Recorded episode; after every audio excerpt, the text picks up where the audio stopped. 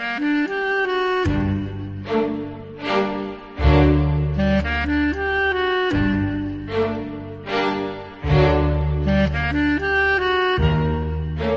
大家好，我们是苍狼画禅，我是柳苏，我是 Tina，然后我们今天有两位嘉宾。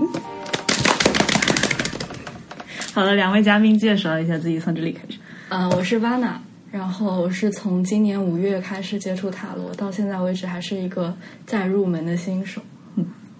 嗯，Hello，我是 King，嗯，我是从去年的八九月份开始有接触到塔罗牌，然后现在大概也是一个刚刚入门的状态，就简单分享，嗯，谢谢。好温柔啊！你们怎么都在相似的差不多时间段接触他们呢？就是可能是因为某一段时间会集中的比较焦虑吧，因为感觉就是就你需要未来的不确定性中有一个小小的可能性的答案。嗯，这样子的话，就是就是你发现未来什么都没有，然后但是好像这个牌它能告诉你未来好像还不错，就会缓解一部分的焦虑。我是因为我的一个学姐她很会算塔罗，然后其实一直就是我是正好今年上半年的时候，一开始是学业不顺想找他算，然后后来就开始算一算情感，算一算一些其他的运势，然后一一开始一直都是他给我算，然后后来我自己就很好奇嘛，想要一起解读那个牌，然后他说我读牌很有灵性，就是虽然我背我背不下那些牌面，但是就是有一些自己奇妙的理解。对，然后后来因为正好五月份我回内地了嘛，就内地上淘宝买东西就很方便，所以我就自己买了一个塔罗，然后隔离的时候开始算。但你们初衷都是要为了给自己算，然后就是刚刚你有说自己不太能给自己算，就是我是当时是我的学姐给我算比较多嘛，然后她跟我说，就是不要给自己算的原因，是因为你自己可能有更强的心理暗示。其实我觉得塔罗牌一般，比如说。嗯，我算比较多的是别人问我一个问题，就是比较简单的问题，然后我抽三到五张牌以后跟他讲，然后他会跟我大概讲一下他的想要给我的信息，然后我一般会往积极方向去解读那些牌，因为我觉得塔罗一般给的预示都是比较好的。然后如果是自己的话，我觉得很多时候就是会被一些自己的情绪啊，或者说你自己的期望影响，然后就可能会不准。但是也有人会给自己算。然后还有一个说法，好像是喝完酒以后算就不太准，因为我们当时就是那天晚上我在我的学姐家里面，我们一边调酒一边算，然后算到后面就是倒在塔罗牌上睡着了，然后也不知道自己算了什么出来。哦，好神秘啊！你这个说法就很神秘，果然很有灵性。对，就是我是觉得，因为正好我们最近那个我的艺术史那边在学那个印度教嘛，然后那个印度教里面有一个。呃，cosmic map，它叫 mandala，它就是一个那种图，然后有很多那种图案的一个图，然后那个在他们的呃宗教里面就像一张思维地图一样，然后就是嗯，他们的那些信信这个教的人就会。根据这张图进行冥想，就它有五个 section，然后随便哪个 section 进去，它就这样子绕绕着那个转啊转，会转到中间。就是我觉得塔罗也是一个这样的过程。你在读牌的时候，其实是一个你自己在整理这个思路的时候，它的那个牌面并不会直接告诉你什么，但是你在解读那些元素、那些符号的时候，是在读自己的一个理解，然后就在理解自己的过程当中，可能就得到了那个问题的答案。嗯。然后我看到 Vana 跟 Kim 都有带自己的牌，但是他们的牌就是是长得不一样的，可以稍微介绍一下。比如说，呃，这个塔罗牌它本身可能在美术设计方面，或者说你们有什么比较偏好的这种风格吗？还有它的风格对这个占卜结果会不会产生影响？塔罗牌有种类吗？呃，应该是有的。就我今天带的是维特塔罗牌，然后我刚才跟 King 聊的是。啊，有花花影塔罗，还有就是那个马赛塔罗牌，就是它是几种不同的类别，但是它的就是基本上它的核心都是一样，比如说就是七十八张塔罗牌，然后它的大概可能就比如说花影塔罗牌，它是整个画面是风格非常唯美，花瓣呀、羽毛，嗯，就基本上以粉色、紫色、蓝色这种为基调的，然后就很飘、很空灵的感觉，非常的 romantic。然后我觉得维特塔罗它好像就。它就很中世纪的那种教堂上面那种马赛克壁画的风格，它的所有的东西都非常扁平的。然后还有一个马赛塔罗，我接触不太多。马赛塔罗吧，就是他们就可能就是另外两种都比较抽象，就像韦托塔罗，就是它比较适合初学者，就是你知道，比如说像倒吊人这张牌，它到底就是它本身的含义和它的画面就是很相似的，然后你可能就是记它最基本的那个含义就会比较容易。然后如果要是之后，比如说你就是想，就是你想到。倒吊人这张牌的时候，你不需要看它的画面就知道它大概是个什么意思，然后就可以去选一些，比如说就和自己就感觉它更好看呀，或者是连接比较更深的牌吧。就是那样子的话，可能如果有一些就除了这三大体系之外的牌，还会有一些，比如说类似于我自己有一副小王子的牌，就它的那个故事就像小王子的故事为基础，然后那个画面可能就会和就是小王子那个故事里面的经历相关。然后它的可能某一些牌的一些解读就会和本身的有一些出入，就那个呢，就是一个是看说明书，然后你就想说啊，它这个大概是那个意思。然后另外就是你自己看那张牌的时候，就可能它的某个角落里面有一个什么小小的提示，它就可以作为解牌的一个加进去的一个小元素，就会让这个，比如说可能有些人说，就是他算情感的话题，会更喜欢用哪副牌，就是这个概念。嗯。就其实这个牌只是一个媒介，所以不管你用什么牌，都可以去进行一个塔罗的占卜。是对对对，就是如果要是真的解牌解的很厉害、很厉害的塔罗师的话，他是可以用一张牌把整个问题全部都说出来的。哦，可能因为最开始就需要很多很多张牌，去让这个信息完善。嗯。但学到后面的话，可能就真的很厉害，就是一张牌就把所有的问题全部解决掉。哦，嗯，我之前听我表弟也说，因为他很痴迷于塔罗嘛，然后他说塔罗跟那个解读师的口才有很大的关系。对对对对对。对，我感觉就是因为我很容易把一个东西说的很玄乎，所以我的学姐说你好有灵性啊，就开始扯，很会扯。确实，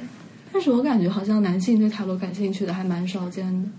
就我之前给我的男性朋友算，他就超级不信啊。对，但是可能我表弟他自己说自己是刘姓人，所以就偏向于这个方面，非传统。对对对，非传统型。所以说会被塔罗这个东西整体吸引的人，其实本身是有一些共通点的，是吗？我觉得是这样的。嗯嗯，就它相当于一个爱好。对对对，是一个爱好。啊，所以你们还是。比较理性性这个东西的，还是会把它想象成科学的心理暗示之类的东西吗？还是会说没有一个准确的定义？有什么真的是神秘力量？就是在别人或者我自己解读牌，就哪怕我自己给自己算，或者别人给我算的时候，他们跟我分析这个牌的时候，我会和我的心理的预估去做比较。然后就比如说，我想问一个问题的答案。然后，如果那个牌算出来，就是它会更坚定我这个答案，或者说，我看到这个牌以后，我觉得不舒服。然后，我觉得在这个解读的过程当中，我自己做出了选择，不是这个牌给我做出了选择。嗯，我觉得我在这个方面，就是对于占卜结果的态度跟 Vana 很相像。呃，我前几天跟我弟弟也聊起呃占卜相关的话题。然后他当时就问我，他说：“你相信玄学吗？玄学就是我们在中文语境里面一般来讲会指代这个方面的东西。”然后当时我自己想了想，我就觉得我是一个很受积极心理学影响的人，所以我说，其实我如果真要说相信的话，我只会相信正向解读，因为占卜结果往往是可以被解读的，它不是一个呃定论。然后，然后最终其实。就是这个积极的心理暗示，在我的生命和我的行为当中就会有很多的表现，而最终这个整个的积极态度，其实就起到了改善我生活品质的效果。然后我觉得这个是，呃，占卜可能对我生活有一些积极影响的原因。哎，我突然想起来，我就是前两天不是差点要被那个这个比特币诈骗给骗了的事情吗？然后我就想起来，我当时他在跟我聊比特币的时候。然后就就他是先先询问你，就是你对比特币了解嘛？然后我就说了一点我的见解。然后我觉得这个过程就是让我去自己参入到这个诈骗当中，让我觉得我对这个东西是有点了解的。我不是他让你自己 elaborate 对对对对对。然后然后我就在当时的时候，我就清晰的想起来，我在算我的生辰八字的时候，我上面有写我的偏财运比较好。哦，然后我就想，哇，这难道就是我赚钱的契机吗？但是直到他给我发了一条就是很诡异的链接，让我下载 APP 的时候，我就觉得清醒了，这个是骗子吧？然后我就想，哇塞，之前那个算命对我产生了有多大的影响？不然的话，我是根本就不会去理会，就是外面随随便便加了个人，然后跟我说啊，我有赚钱秘籍。当然没有，他没有说的这么明显。嗯，他其实是就是他想办法就引诱你，让你自己觉得就是我好像可以怎么怎么样。对他进行了很多层包装。对他先把自己包装成了一个想要网恋的那种非常饥渴的状态，但是我觉得我对这个东西就就非常有抵抗力。我在就是他用这个大方向来遮盖他想要比特币诈骗的这么一个小方向的事情。我觉得，所以话语上面啊，这种引导啊还有这种玄学对我的影响非常深刻。虽然已经是很久很久以前的事情了，但是就算你现在突然出现了一个什么事情，它就像你心里埋下了一个种子一样，嗯，你就突然想起了它，然后想哇，是不是有什么神秘力量？呃，然后说到那个，你就是我们受玄学影响可能非常深远。其实我觉得生活实践当中，我们大部分人的名字可能都有多少受到这个影响吧。名字吗？对啊，因为我自己对父母在给我起名的时候，包括我家里，其实我能想到，我学的有兄弟姐妹，他们在出生的时候都有请一个算命师傅，哦专业人士来给他算他的五行。生辰八字那个方面，我其实不那么了解，但是五行的话，基本上。我们在做自我介绍的时候，很多人就已经会注意到，哦，这个人的名字什么都是偏旁啊对什么元素。但是我感觉我解读塔罗的时候，我有的时候我记不住它每一个牌面的特定的意思，但是我会大概的去分类，就是比如说是元素、风元素、火元素这样子。对，哦，它也是有元素的，对对它是从元素来的。就是它的金币是土元素，然后呃权杖是火元素，宝剑是风元素，还有那个 cup 就是水元素，然后每个元素就会象征一些不同的呃 element，就比如说火是那种 passion 啊，然后你们之间有没有火花的那种东西？因为我感觉我算爱情比较多嘛，然后那个水就可能是情感呀、思绪啊这样比较多，对。哦，然后有的时候就是我不想就是在别在他们就有时候我的朋友来找我算，然后我不想暴露我没有记住那个牌面，我就开始根据元素的多少来推这个事情，啊，但是也蛮准的。嗯，很细，所以它也是中世纪的嗯，对，传来的这。个应该是欧洲中世纪开始的，好像是维特是意大利那边的。塔罗这么多的牌，你们二位有自己最喜欢的一张牌吗？嗯，Kim 先生，我其实没有，就是好像有一种说法是说，比如说你在某一段时间经历了什么样子的一个状况，哦，然后你会那段重复抽到那张牌那段时间，对，这个是真的这种牌，哦就是所以说可能那一张牌是在那一段时间是会有指引的，所以就你说具体就喜欢哪一张牌，就可能在不同的时期，每一张牌的意义都是不一样的嘛，就是就是好像。嗯，就可能雷诺曼牌它是有所谓的，就是好牌和坏牌。嗯，然后但是塔罗牌，比如说，嗯，就像希望星币五张牌，就好像看着它是一个非常困顿的状态，但是它也是会给人指它示可以，的，它不叫坏牌。对它有一些就是你看上去，哪怕比如说我感觉那个死神牌很恐怖，但是它顶它就是如果你最坏的解读，它也可能是那种 warning。然后在 death 那个牌里面，它可能就会有，比如说置之于死地而后生啊，然后或者是有那种先什么东西死了，它会有什么东西生的那种感觉。嗯，就是，呃，我另外一副牌就是它，哎呀，它那个名字叫什么来着？我还真忘了。但是它真的很好看，就是它是各个，比如说像动物啊，就是那些比如说比较暗色系的那个，我好像给你看过。然后就是它的那个死神牌，就是。哦，一个蛇它是往上跑，就是往上爬，对对对然后下面是它蜕的是皮，就是一个新生的状态。对对就它的概念就不是说，哦，一个结束或者怎么样，它的结束都会意味着就是另外一方面告诉你这是另一个新的开始。嗯，他刚刚跟我说，一段时间内经常抽到那张牌，我鸡皮疙瘩全部都起来了，好恐怖是会我当时好像是宝剑三，你刚才应该看到那个牌，嗯就三个剑穿心。然后那段时间我的情感就不太顺，啊然后我给别人算也抽到了那个牌，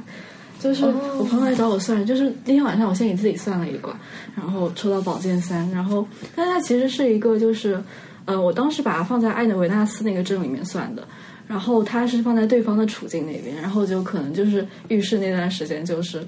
我和他的关系中，可能就是他会感觉到受到一点伤害那种，然后所以它是一个 warning，然后我就会因此去思考自己之前的一些行为，然后做出适当的调整。然后我给我朋友算的时候，那个牌就变成他自己抽到，然后。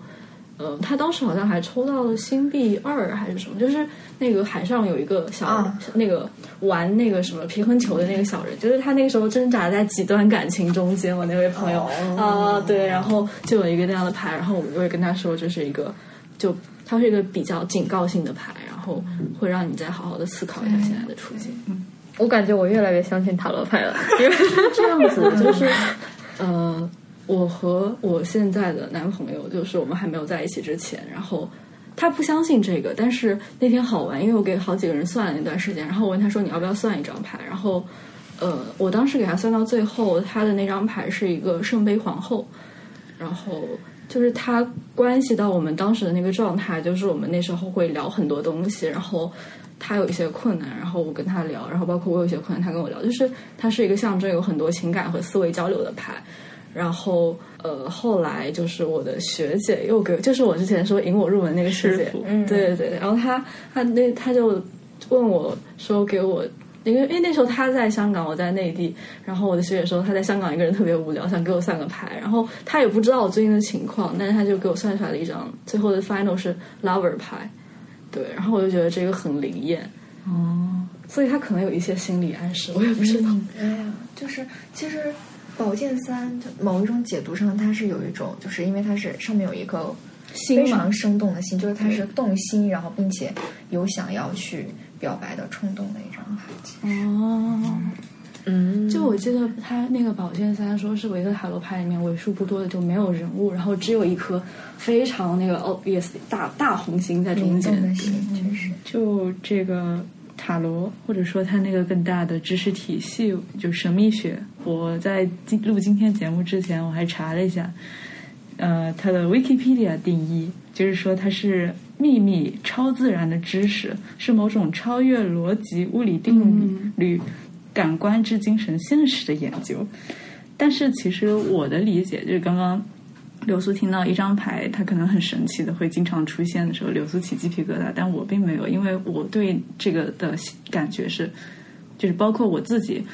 呃，相比较所有我对玄学的了解，我比较倾向于塔罗的原因是它的人为就心理暗示性非常强，嗯所以我觉得它表现的不一定是一个很宿命论的占卜结果，而是一个你潜意识，对对就你自己可能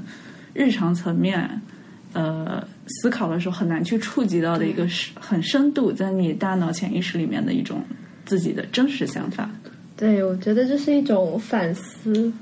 我感觉这个牌就是像那种大脑的迷宫或者大脑的地图一样，然后你就在里面走的时候，自己慢慢的走，慢慢的想这个问题。对，有个媒介来帮助你来回忆、反思你自己，还挺好的。对我其实自我自己是一个，如果很在意某件事情的话，我做梦会梦到这个事情，哦然后，呃，所以我会觉得就有点像一些即视感。其实我们的碎片记忆是非常多的，但是人的大脑使用率其实就是研究表明不是那么高。然呃，当你发现一张牌反复出现的时候，可能并不一定是概率上它真的高出其他的牌出现的更多，而是你对这个牌的解印印象深深刻所以它出现对更多。我是相信这个的，因为我新学某个英文单词的时候，我就会发现这个英文单词在我好几门课上它都出现了，我就觉得哇，以前怎么没看你这么常出现，现在你这么多那我觉得这张牌的。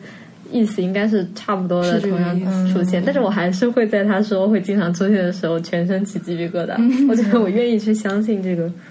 事情，愿意把它推向神秘学吧。嗯，然后之前有个经历，就是我为什么从比如说之前一直看别人占卜，嗯。然后变成自己想要去占卜，就是真的超级开始相信这个东西，是在今年的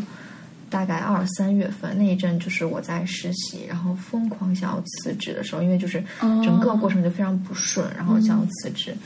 所以就是去找那个有认识的朋友，他帮我占卜。然后就是可能第一次的时候，比如说他一共抽了三张牌，然后可能第一张是大概是什么我忘记了，然后第二张是一张圣杯二的逆位，嗯第三张是一张恋人牌的逆位，就是其实人际关系非常不顺，然后就是等于这两张牌嘛，然后当时我想啊，可能就是也是一个摇摆不定的状态，那两张牌就是也有选择的感觉，然后。可能他给我的建议是，如果你真的对这个结果不满意的话，你最好一个月以后再来找我。但是我实在等不了，就半个月以后去找到他。嗯然后结果就是我半个月以后去找他的时候，出现了两张牌，还是恋人牌的逆位和圣杯二的逆位，真的很。因为他是因为我们两个远程，他一共告诉我七十八个数字，嗯我选的数字跟上一次是完全不一样的，但是出来的牌是一模一样的。哦，这个我其实所以就会就会真的嗯超级突然之间相信，然后想我自己也要去学这种，嗯就也不能就是完完全全去科学的解释，但是还是有一定的概率。那你后来你的那个工作还是照旧吗？还是你退出了？他会告诉我一个可能性，但是嗯具体我是自己做选择还是去按照他的做选择，可能他不会影响我的自己的独立思考。所以就是正常按照事情的发展，然后事情发展到那儿了，是真的像他的推测一样，还是我去自然而然的顺其自然？嗯就是它是两个概念。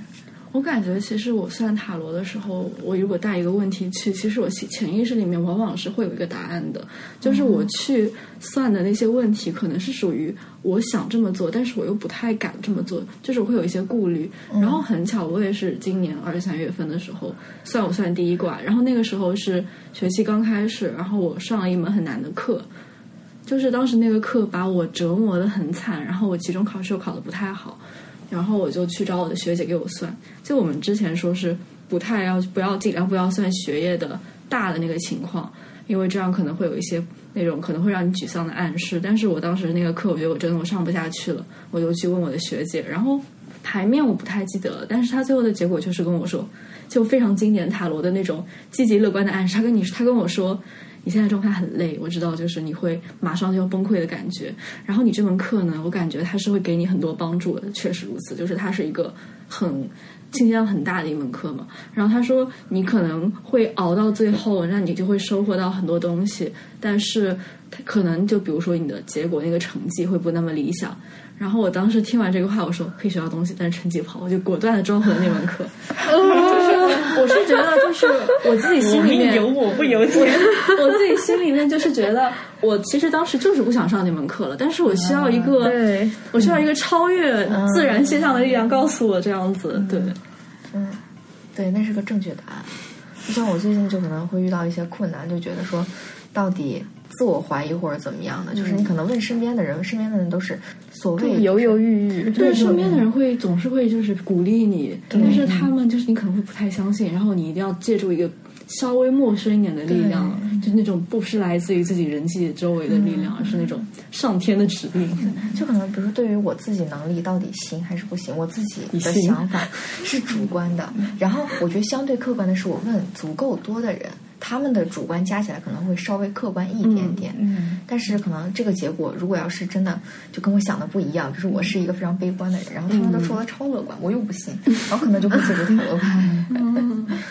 对，可能塔罗对你来说是一个非常客观的对对。对你觉得你们就是你和塔罗之间可能隔了一点，是的，隔了一个墙，就无法跨越的东西。对对对对观众和舞台的第四道墙，因为你问你的朋友的话，一般来说，你亲近的人，你就会不太轻信他们的言语，你会更相信陌生人的话。tricky 的，就是你不相信你周围的人，就是了解你的人对你的那，就会你总是感觉他们是在鼓励你。因为他，我觉得别人认识的是我的某一面，就是可能因为拼起来，可能就会相对全面一点点这样子。嗯，我觉得这个主观思维它就好像有个适量，就我们常说的，就是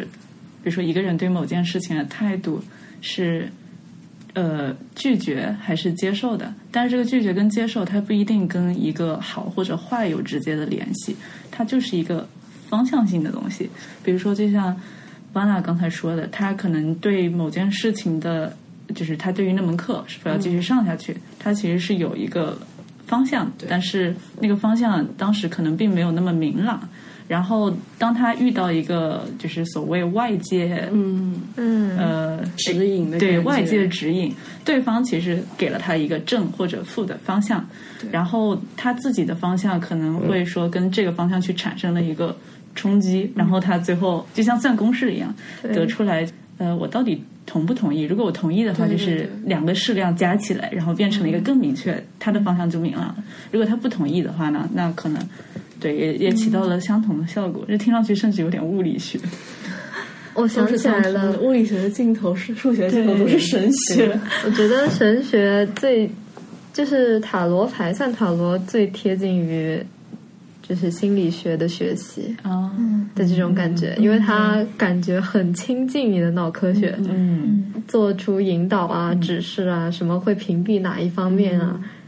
就是看不见摸不着，但是它应该是最贴切的东西了。这让我想起来我们上次学的。visual culture 的课，嗯，然后肯定有关于凝视的方面，它就是一个来自可能上帝，就是一个非常强大的力量，对于你的凝视和你自己内心深处对于你自己的凝视，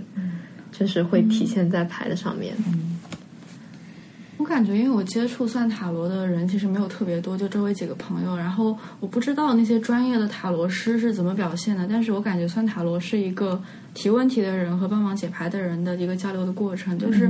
我的师傅他给我算的时候，他不会很清楚的告诉我这说明了什么状况，他会给我几种可能，甚至有的时候他只是在给我解读这个牌上的故事，然后他会讲了这个故事以后，让我想是和我现在什么状况可能有点关联，然后他会给就几种可能，就是有可以这么解读，但是也有另一种说法是那样的。然后最多的是给你一些建议，就比如说你要怎样怎样怎样，但他不会很明确的告诉你说你现在怎样，然后你应该怎么做。嗯嗯，对，嗯，所以他是有交互感的。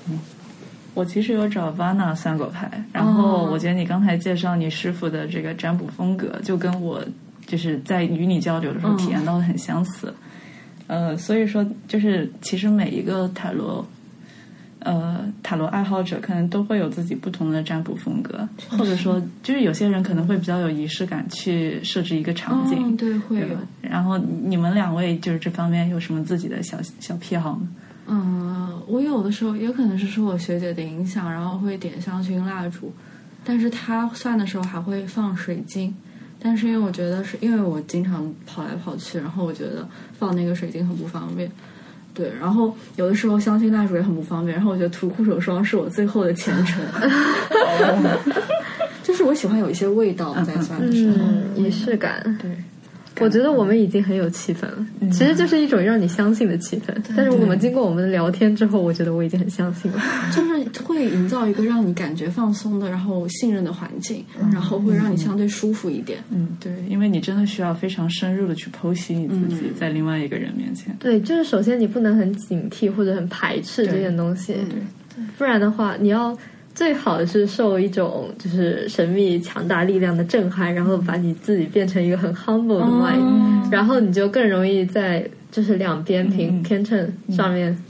做出选择。是，就是那个，比如说点个香薰蜡烛，就是静静的把它点起来，就可能只有几秒钟，但是是个集中注意力，然后保证说你我现在所有的注意力都在这张桌子上，这个过程。嗯嗯，你要让 Kim 给我们谁算一卦？可以，可以啊。哪八有什么问题吗？嗯，柳苏，柳苏来提问吧。我来，我来算我的爱情运势吧。这学期的吧。就是我当时一直他们跟我讲的是，嗯，维特塔罗牌，就塔罗牌这个东西可以算一些短期的问题。然后，因为我还有一个很要好的朋友，他是看中国玄学的，他是看那个十二星宫的那些，然后是看大命式的。然后就他是在我高中毕业的时候给我看了我的命。就 这是什么十十年还是五年一个流年的那种？对。那你有记述你几岁会发生什么事吗？他给我算的命可不好了，就是他说我从那个十九岁到二十四岁的那个流年就全都是泛水桃花，然后建议我不要谈恋爱，然后再往后放大，他就是说我整个就是这这几个流年里面。都是什么很烂的桃花，然后说我感情不顺啊，是你父母请来的吧？然后他说什么我我以后的什么财运会不错，然后什么运气还有什么其他的运气也不错，但是就是感情很不顺。然后包括我这一次就是我大概暑假的时候谈恋爱，谈恋爱之前我又跟他聊了一遍，然后他就他甚至拿我们的这一段嗯，这段可以讲吧？就是他甚至合了我和我男朋友的八字什么的，然后他说不要谈恋爱，千万不要去，你要相信你的命是泛水。然后后来我就是觉得，就是他的那个大的那个。我的整个大的命运就是我会信里面说我财运不错，但是我现在不太想相信他跟我说我的感情不顺。哦，对你有影响吗？就是在你跟你男朋友不顺心的时候，你会浮现出这个人。早跟你说了不要谈恋爱？还好目前没有不顺的时候。挺好。哎，我发现占卜就是包括人的思维倾向性，是我们想要规避风险的。对，但是其实我对这个东西有点小小的疑义。我知道，就是你还蛮好奇那个风险到底是什么的。对，而且我其实是相信一个人必须要经历一些挫折跟苦难才能够成长，所以我并没有觉得你遇到的所谓 quotation mark 不好的事情，它一定是不好的，或者它对你造成的只能是伤害。对，所以我就在想。对，我觉得是这样的，因为我一路顺风顺水，除了到今年夏天非常苦，然后我就觉得特别不好，我就感觉我的抗风险能力很差。对对对，是的，我也觉得。但是可能就是啊，不知道，可能我我的抗风险能力太低了，我就总觉得我是有有一些波折的，就是有波折的时候，有波折的时候就会想说，就现在已经非常不顺了，所以就会万一我看牌，他会让我就是告诉我。现在这个只是一阵儿，然后之后会变好，可能也是一个，就是我经常看牌的原因。嗯，拯救悲观主义者。对对对对，但他也同时可以就是让乐观主义者警惕，因为我感觉我一直是那种，就是。我什么都不做，但是我总觉得事情会变好，就是这种很奇怪的，就是我总觉得我运气应该不错，然后现在都这么倒霉了，以后还能还能这么不顺？相信力量守恒。对，我跟你正好相反，但是都能算这个。对，就是我是那种，比如说现在真的很顺，我就会想，那会不会之后就会不那么顺了？是不是一定有哪儿不对，我才现在这么无忧无虑？就是非常的。有问题，你好焦虑啊！没有好笑。我觉得听起来占卜是一个很好的情绪管理手段，对，很克制，对。因为人的情绪其实是一个波，我认为它会不停的摆动。嗯，就是我们都说。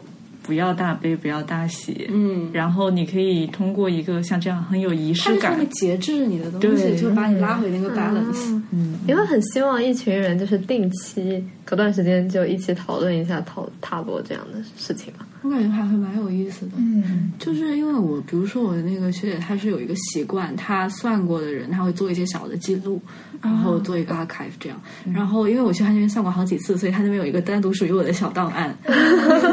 但是因为我自己很懒，就我不太会记，我给自己算的牌都不太记。嗯嗯嗯，这个一般是初学者的话，就是如果你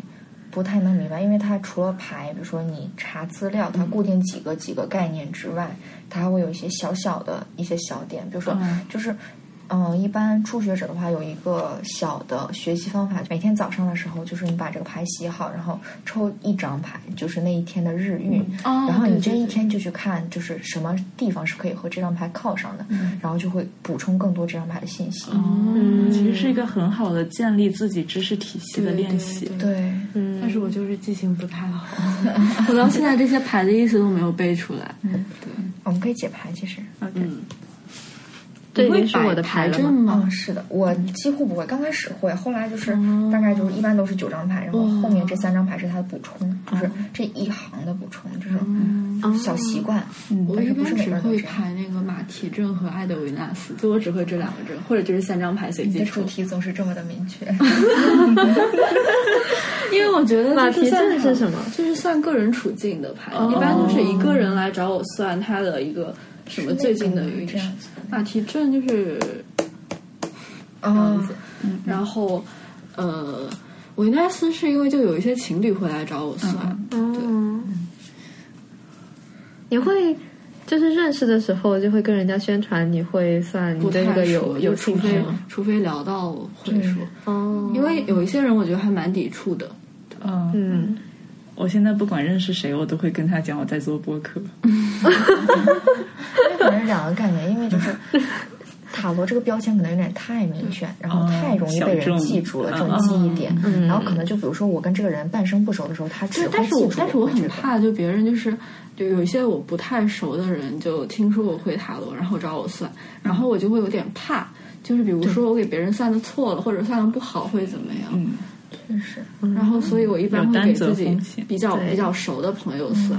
然后也会怕有一些陌生人突然找到我，然后让我算。然后我是真的觉得这个很有挑战度。嗯，对，陌生人说不定还态度很差，嗯。对你，但是，所以我一般都是我我没有接过陌生人，一般都是熟人的、这样子。prefer，我记得之前 Vana 有跟我讲到一种非常简单的，好像说抽三张牌，对，一般是提问，就比如说我问学姐说我要不要 drop 这门课，然后她就抽三张牌跟我讲。哦，嗯，就是过去、现在、未来，对，嗯，对，差不多是这样子。然后你也可以把三张牌放在一起解读，嗯就是我觉得它不会限制的很死，说你这个只能说是过去，只能是那样。嗯，你给柳苏现在柳苏的牌阵已经摆好了，你这个是叫什么来着？啊，什么？就是这它个牌证有名字它？没有牌证，嗯嗯这个就是就只是抽几张牌去看嘛，就是一个总体的状况。嗯，就感觉感觉学姐学姐 学姐有很多朋友，但是学姐 没什么爱情了。真的吗？嗯，就是主主要是还是有钱。对，就是确实确实 这么多金币，对，就是就是我之前说的金币象征土元素，土元素就是财富，然后你有这么多的星币，就主要确实是很有钱，主要这两张牌是，比如说一张新币，一张新币十，是真的最有可能就是来财的牌。就学姐哦，我好开心啊或！者是有人会想要给予你一些什么。对，但是感觉这个状况应该不是说就是谁会去给予你，感觉就是一分耕耘一分收获那种感觉。就是第一张牌的话，第一张牌星币星币八的逆位，就是看牌面也很明显，还在就是造钱，对对对，就是一步一步，就是按部就班，然后去它精雕细琢的那一种感觉。然后后面星币星币五的话，可能之后会财务周转上会出现一点点的小问题，但是会有一个人和你一起共度这个问题，就或者是说，比如在你一些比较困难的情况，就算不是爱情，也会有一个人陪你一起度过，会有陪伴的感觉，就不管不管男的女的。然后还有就是星币呃圣杯圣杯七的逆位的话，可能就是是不是学姐她的择偶标准比较圣杯七我也经常抽到过，就它有一种就是幻象，或者说就是，嗯，因为你看它这些东西，它七个圣杯好像分别代表了人在世界上需要的七种东西，然后它们都是浮在云上的，所以它可能是一种比较空中楼阁的状态。对。哦，就可能有择偶标准比较高吧，但是这个标准就是可能过高，它就和现实就会有一种落差，就会可能会有之后发现那个标准不匹配度吧，然后会有种落差感这种，然后就可能会在某一个时间，大概在十一月份初的时候，可能会有一个小契机，是一个新的机会的到来，感感觉像可能像一个 工作机会的到来，其实。然后一个比较比较意外，并且会稍微有一点点小恐惧，但是还是总体上是很高兴的这么一个改变，会有一个小改变，然后会有真的像工作机会。新币，然后新币十的话，应该是比如说整个一个非常繁荣，然后嗯，嗯，对，就是人际关系也很和谐，然后觉得这个工作可能给钱给的也不错的这种这种状态，然后可能会应该是。如果真的是工作机会，可能是有一个，比如说面试啊，或者什么样子一个考核通过了之后，进入了这样子一个。然后后面圣杯三的逆位的话，就是如果真的是有感情的话，就是要小心一下有没有三角恋这样子一个状况。然后，嗯，然后倒吊人的话，就可能如果就第一种可能是三角恋，但是你马上发现了这个状况，然后就是一直警惕自己离开这样一一个内耗的环境。然后另外一种可能性就是，比如说有一些新的人际关系的出现，然后会对之前的就是可能对人际稍微有一点点的小焦虑或者是小担忧的情况，然后这个状况会被改善。然后最后一张，呃，新币国王的话会慢慢慢慢在学期末尾稳定下来。你这个好像工作的牌呀，天呐，就这个慢慢慢慢稳定下来。然后如果真的是工作的话，上司可能是一个比较。还比较 nice、比较能力强的一个男人吧，嗯这样子。方娜有什么不同的看法吗？对，嗯，哦，没事没事，我看得了，你不用转过来。就是我记得我当时在这个新币时，它应该也有一个家族繁荣的意思。就是它整个大家庭，然后嗯有一个非常完善的家庭体系的那种感觉，对。然后你是有按照说就是感情财运这样去分的吗？我没有，就是我在算感情，但是因为我会感觉就是这个真的可以可以说明是情感的给予。因为我自己也抽到过这个牌，但是可能是因为我总是给别人算感情，然后我就经常会有那种感情来算，对。然后 The Fool 其实应该还不错，但是就是愚人牌它会有一种那种天真烂漫，然后去快乐探险，对。但他已经站在了悬崖边上，所以可能他的探索会有一丢丢危险的感觉。嗯但逆位有可能就是你已经意识到你是在站在悬崖边上，虽然很快乐，但是还有一点点小小的警嗯，对对对。嗯，这个倒吊人是什么意思呢？倒吊人的话，就是他正位的时候，就是你可以看一下，正位的时候他是一个就这样子的状态，就是他倒吊着这样子，哦就是一个非常非常累，然后但是还不肯走。哦，然后逆位的话，可能就是你已经意识到这个状况，然后并且有一点点想摆脱这个境况，嗯。哦这样，所以我是正位还是逆位的？逆位的。逆位的，所以是是它对是按照他来看，对，嗯。按照对着对对对解牌的人的方向看。哦，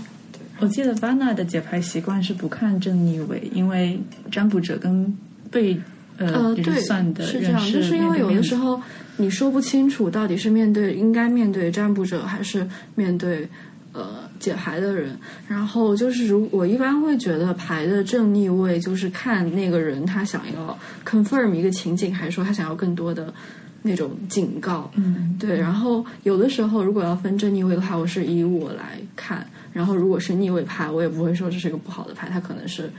就我是觉得那个塔罗牌是一个总是会告诉你要谨慎的状态。嗯，嗯，柳苏当下有什么感觉吗？我觉得来钱我很开心，但我确实不太希望出现三角恋。我觉得我不太会出现三角恋。那有可能就是新的人际关系吧，它会对应到这种。哦，我也想算，啊，我给你算吧，对来算一算下周运势我有。想问，就是你真的十一月份的时候会有一个新工作吗？来，我来拍一下。来有时候最近在求职吗在？求职吗？没有，我就对我就感觉，那那会是比如说你们拍电影的什么吗？十一月份，我不知道，会有一个比如说 project 之类的东西。可能会申请研究生。哦我也不是很清楚。如果你说我可能遇到的话，我说不定可以尝试面试。来给你吗？嗯，你是你男你朋友？啊 也可以。下周我比较关心这个。哦，好的，没有关系。你是一般是你来抽牌，还是让那个提问的人抽哦，牌？最开始的时候其实会让对方抽牌，但是慢慢发现没有区别，没有区别，确实，因为他是，我是真的觉得很随机。嗯，就有可能是我抽一遍牌和对方抽一遍牌重合性太高了，然后出现了这种状况，就发现好像还可以。塔罗当中有什么禁忌吗？嗯，没有，不同的人不一样，其实。我我不太喜欢给别人算那个，就我刚才说的学业，还有身体，生死、哦健康、生死健康好。沉重啊！就我可能会说，比如说，可能你最近比较疲累啊，然后睡眠不够，这个可以说，但是我一般不太会说你得病，对，就是也说，我觉得也算不出来这个东西，嗯嗯，对，它应该更多的是一个人的状态。怎么了？如果算出来不好的话，这一段可以剪掉。lover，哦，哇，你洗牌好厉害啊！确实。就是因为因为现在是播客嘛，然后听众肯定看不到他是怎么洗牌的。可以听到 shuffle 的声音。对对，就是我感觉你是在淘金，淘着淘着出来一颗。真的。嗯，我来形容一下 Kim 洗牌，它就是很快速的切牌，然后切牌，然后会有一张牌弹出来。对，就如果两张牌都弹出来的话，就放回去是吗？对，这是习惯问题，就是他扣过来也不会拿，嗯，就是一定要到底它是真的弹出来，一定要正好弹出来。对对对对对，像这种，哇，你这手法有练过吗？嗯，肯定有啊切久了其实就会这样子。呦呦呦呦，不好意思，哎，所以你之前说的这个就是权杖比较多的就是火，对，哦，他们俩他是木头做的，什么比较忙，比较忙？就是你不用，你不能只看里面这个具体的象征，你要看结合去造一个整体的故故事对，嗯。刚才 Kim 有 Q 到星座，嗯，嗯你也会去考虑星座的元素。我会，因为就是我其他的就是不是很了解，因为我自己本身是双鱼座，然后这张牌双鱼座的它的正就是那个暗示性太强了，啊就是它本身就代表双鱼座，嗯所以就是它是双鱼座或者是水象元素的机会特别大。就是因为我自己双鱼座的话，一般用这种传统马赛。因为它是这种状况嘛，因为我其他不是这样子的，就是一旦出现这张牌，我都会大概去问一下，到底那个人他是是不是水象星座或者是不是双鱼座，这个概率还是蛮大的。我也是双鱼座，啊，我真的是我对星座其实不是很了解，但我觉得双鱼座是那种很古灵精怪的，然后有很多想法又天真烂漫的小女生。就可能因为我接触星座是在我小学、初中的时候，然后那个时候就女生喜欢星座比较多嘛，然后就双鱼座啊，天真烂漫小公主这种感觉。都留在那个那个阶段的印象。嗯对，我我是摩羯座，但是我此前一直都不是那么相信星座。我对于星座的改观是今年认识了一个人，他是一个硬核星座爱好者，啊。就他是那种会去按你星呃生辰八字来嗯算算星星盘，对对对对那个就是说，在你出生的那个时刻，就是那些星体它是怎么排列在宇宙之中的。我觉得这个听上去就特别天文学，对我那个就是它师傅他也会算星盘，嗯，很复杂那个东西。我觉得星盘还挺有趣的，就是上升星座是说，月亮星座这种，其实我觉得，就你如果真的就是只看太阳星座的话，会对这个性格的理解会有偏差。就如果你结合整个，比如说月亮星座呀，这或者上升星座会好很多。对他说上升星座是你后天环境塑成的你的星星座，就是你的性格会比较跟你的上升星座表现出来比较像，但是你的本身还是你的太阳星座的性格，就这种感觉。然后啊，还有一种解释就是上升星座是别人看你像什么星座，然后月亮星座是你自己内心比较认可自己是什么星座，太阳星座就是你本身的那一个。所以，但是我觉得我这种解释的话，就是太阳星座的意义就失去了，就没有一个地方放它了。学无止境，朋友们。我就感觉，因为我不太，就其实我学塔罗也很偷懒，然后我看星盘就觉得很复杂，一般都是别人帮我看，然后我记一下。就是，但我感觉我们最早接触十二星座，就其实是很很简单粗暴的一个贴标签的方法。对对，然后就比如说我自己是天秤座，然后那个时候看那些关于天秤座的描述，就是说选择困难啊，症对，选择困难症很爱纠结什么，但是我其实觉得我自己是一个。就包括比如说我要不要咒分一门课，然后我要不要和谁谈恋爱，这样就其实我觉得我都是很有坚定的选择的人，然后就不是不太容易太纠结。但是就因为受到这个影响，比如说我在点菜的时候，然后就比如说喝奶茶喝哪个，就在这种事情上面就会开始啊，我好像是天秤座，那我是不是应该纠结一下？其实我觉得人本来就是多面的，或者说我们的性格虽然可能不会发生剧烈的改变在短时间里面，但其实是存在两面性的。就像人的善恶本身都是同时存在的。就比如说我的话，其实嗯，摩羯座的一个大家固有印象是说认为工作狂，或者说显得比较理性。我确实会收到很多朋友说认为我是一个比较理性的人，但是。我其实是一个非常懒惰的人，所以就就跟那个他的一部分标签其实是完全不符的。可是理性和懒惰并不是对冲的词哦。那看来他这个话术选的很好啊。对对对对。嗯，OK，那么问一个比较那个问题，你们对枪狼画禅的听众最后有什么想说的吗？嗯，这是一个非常好的节目，大家都来看。这是一个非常好的节目。我特别喜欢《江南花禅》，这是真的，这不是那种商业吹。因为我听，这你们的节目我没有听完，就是我挑了我最感兴趣的。但是我真的觉得你们的 topic 很多，然后很全面，就以后也可以探索更多很有意思的话题。希望以后有机会再来玩。我感觉不错，可以结束。